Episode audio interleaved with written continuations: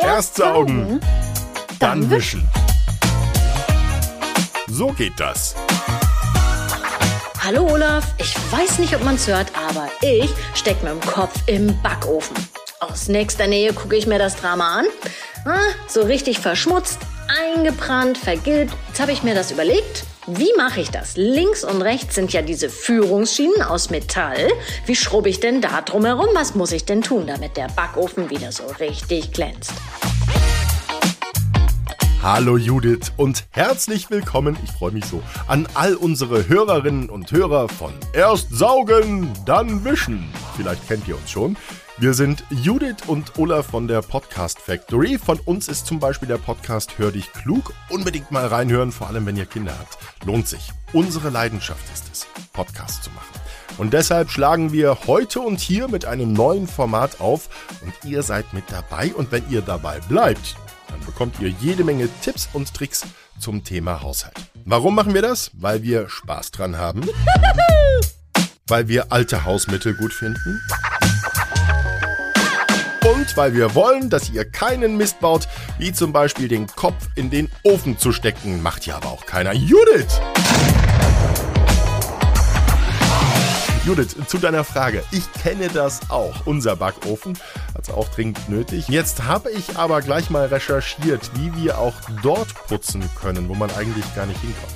Links und rechts sind zum Beispiel, wie du schon gesagt hast, diese Führungsschienen, die wir mit einem Klick rausnehmen können. Dafür müssen wir auch gar nichts schrauben oder so. Einfach ziehen und die lösen sich. Sind sie runter, können wir den Ofen auch an den Seiten gut wischen. Wenn der Spalt zwischen Türe und Ofen verschmutzt ist, dann hängen wir die Türe einfach aus. Dafür kann man Verriegelungen an den Scharnieren lösen, indem wir sie nach vorn klappen. Einfach mal schauen. Und schon lässt sich die gekippte Tür herausheben und wir können richtig putzen. Aber bitte, vorsichtig sein. Nicht, dass das Ding runterfällt und der Schaden groß ist. Ich bin dann unschuldig, wendet euch bitte an Judith. Also, bisher habe ich es ja immer so gemacht, dass ich im Supermarkt so einen Backofenspray gekauft habe, aber äh, so richtig glücklich, ihr kennt das vielleicht, war ich damit nicht, weil das ist ja Chemie und man fragt sich, wie viel bleibt da eigentlich im Ofen drin, auch wenn ich das Ding danach nochmal schrubbe. Deshalb wollen wir es dieses Mal ohne probieren und zwar mit Backpulver und Essigessenz. Müsst ihr beides da haben. Wie gehe ich vor?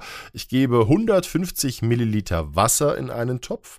Dazu kommen 5 bis 7 Tüten Backpulver, 5 Esslöffel Essigessenz und etwas Zitronensaft. Und mit dieser Mischung wasche ich den Backofen einmal grob aus. Dann stelle ich den Topf bei 100 Grad mit Ober- und Unterhitze in den Ofen und warte mal eine gute Stunde ab. Achtung, der Topf, der sollte natürlich hitzebeständig sein, also bitte nichts aus Plastik nehmen.